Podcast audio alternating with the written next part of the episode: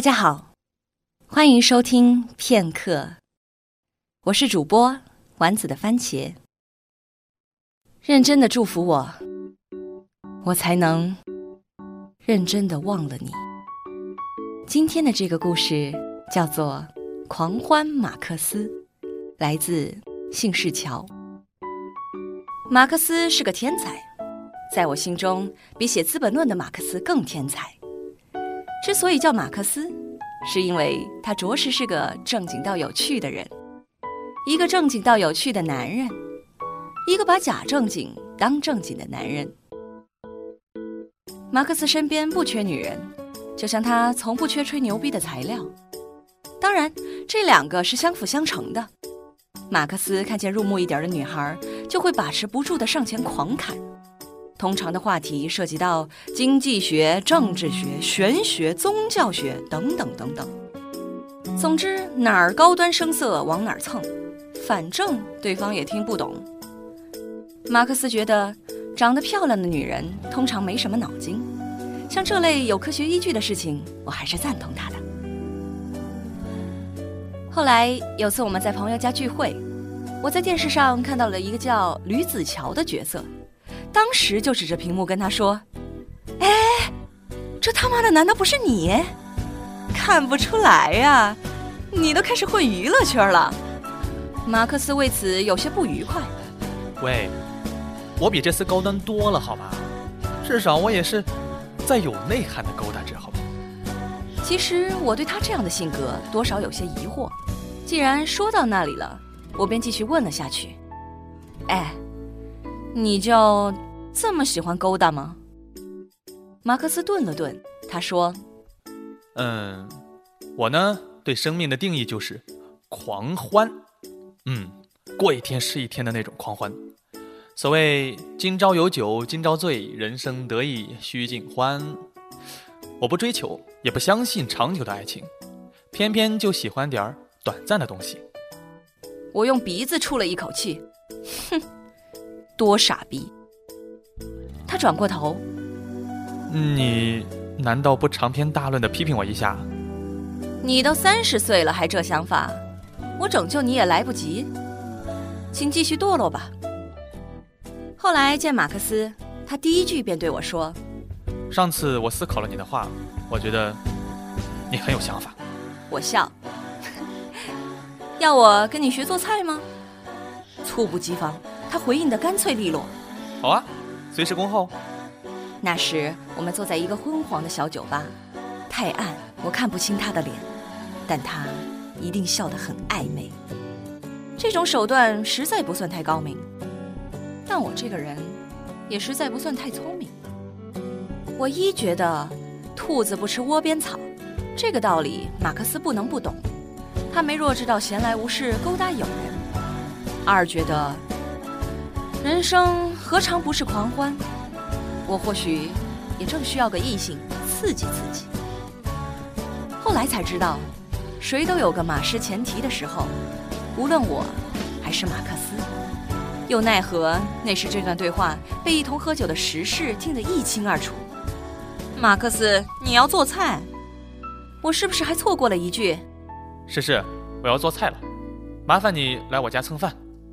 本来还飘忽不定的约定，被时事这傻逼一锤子就敲定了。马克思笑：“对呀，那咱们就这周六，在我家聚吧，我和西安亲自下厨。”我在一旁干笑两声，一帮朋友全凑过来，其中一个说：“哇，又有口福啦！”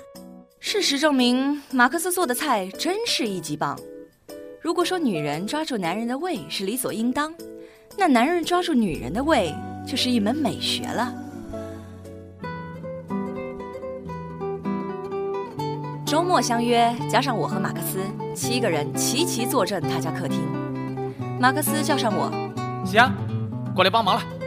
当时我觉得这句话很不简单，说的我好像和他熟到有什么讳莫如深的关系似的。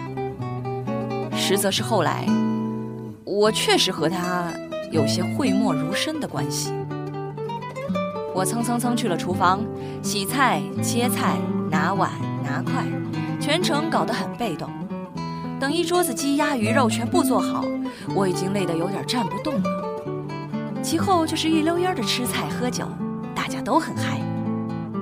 喝醉了，时事来了句埋怨：“马克思，你真的不够朋友。我说了那么多次蹭你饭，你多久答应过？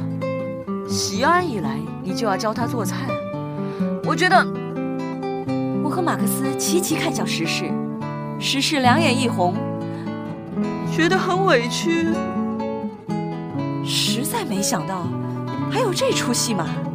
时事眼泪哗哗哗就下来了，止都止不住。我陪在你身边这么久，我什么意思？你就跟我装不知道吗？话一出口，所有人就看过来了。马克思眉毛一跳。我操！我这不成负心汉了？老子真的不知道。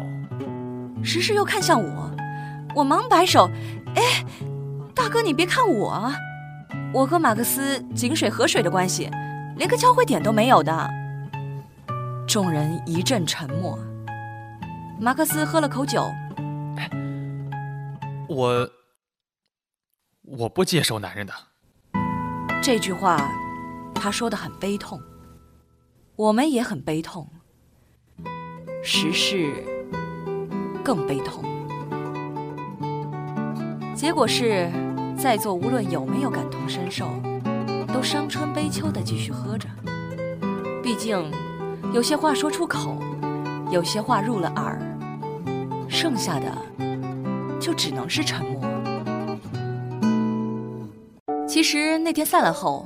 马克思给我打了个电话，他说：“下面跟你说的这些啊，是因为觉得你很有想法，想听听你的意见。”我开玩笑，大哥，你别这样，我很受宠若惊的。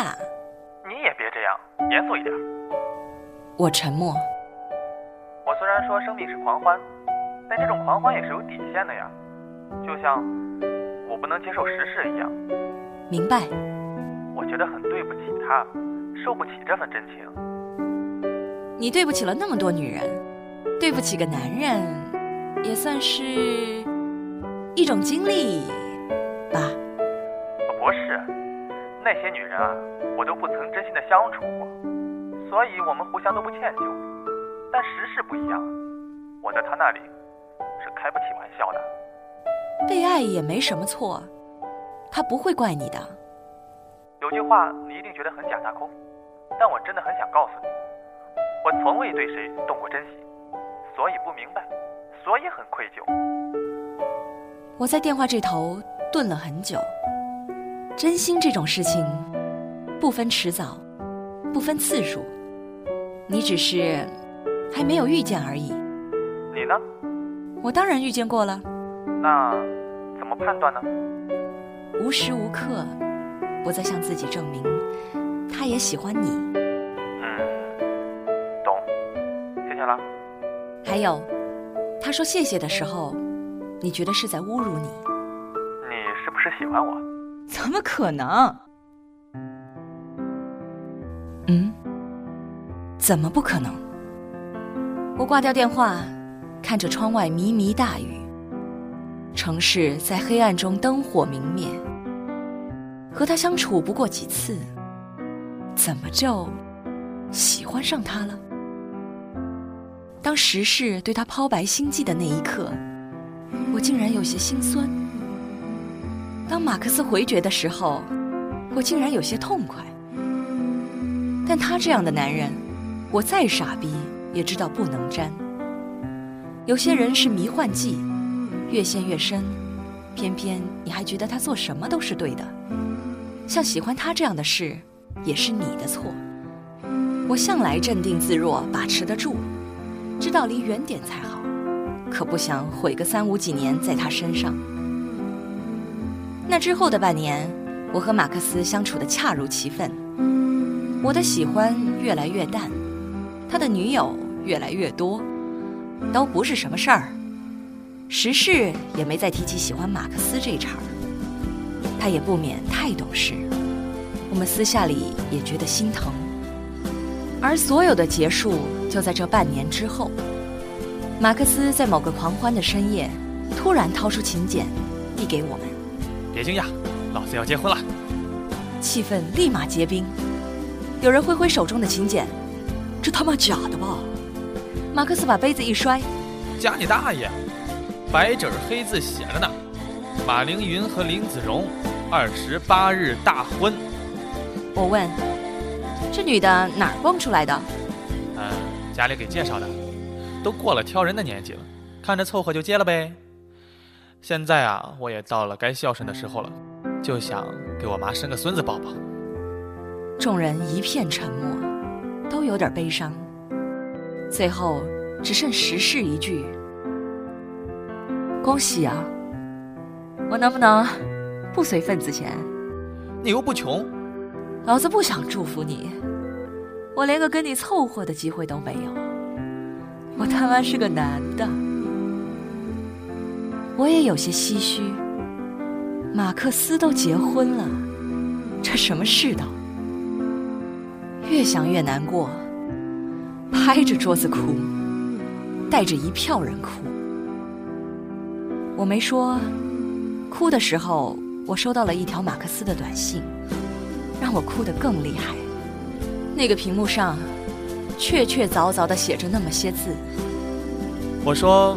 生命是一天又一天的狂欢，和你相处的那段日子里，却越来越觉得孤单。很想麻烦你，再让我孤单一点，孤单到只有我们两个人的孤单。但从你说“怎么可能”的那一刻起，我就知道，或许真的不可能。给不了你想要的，即使能够，也不能长久。我结婚，你会随我份子钱吧？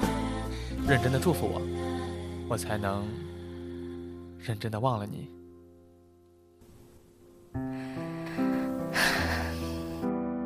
傻瓜，我会随份子钱的，因为我也要认真的忘了你啊！一切就当是场狂欢吧。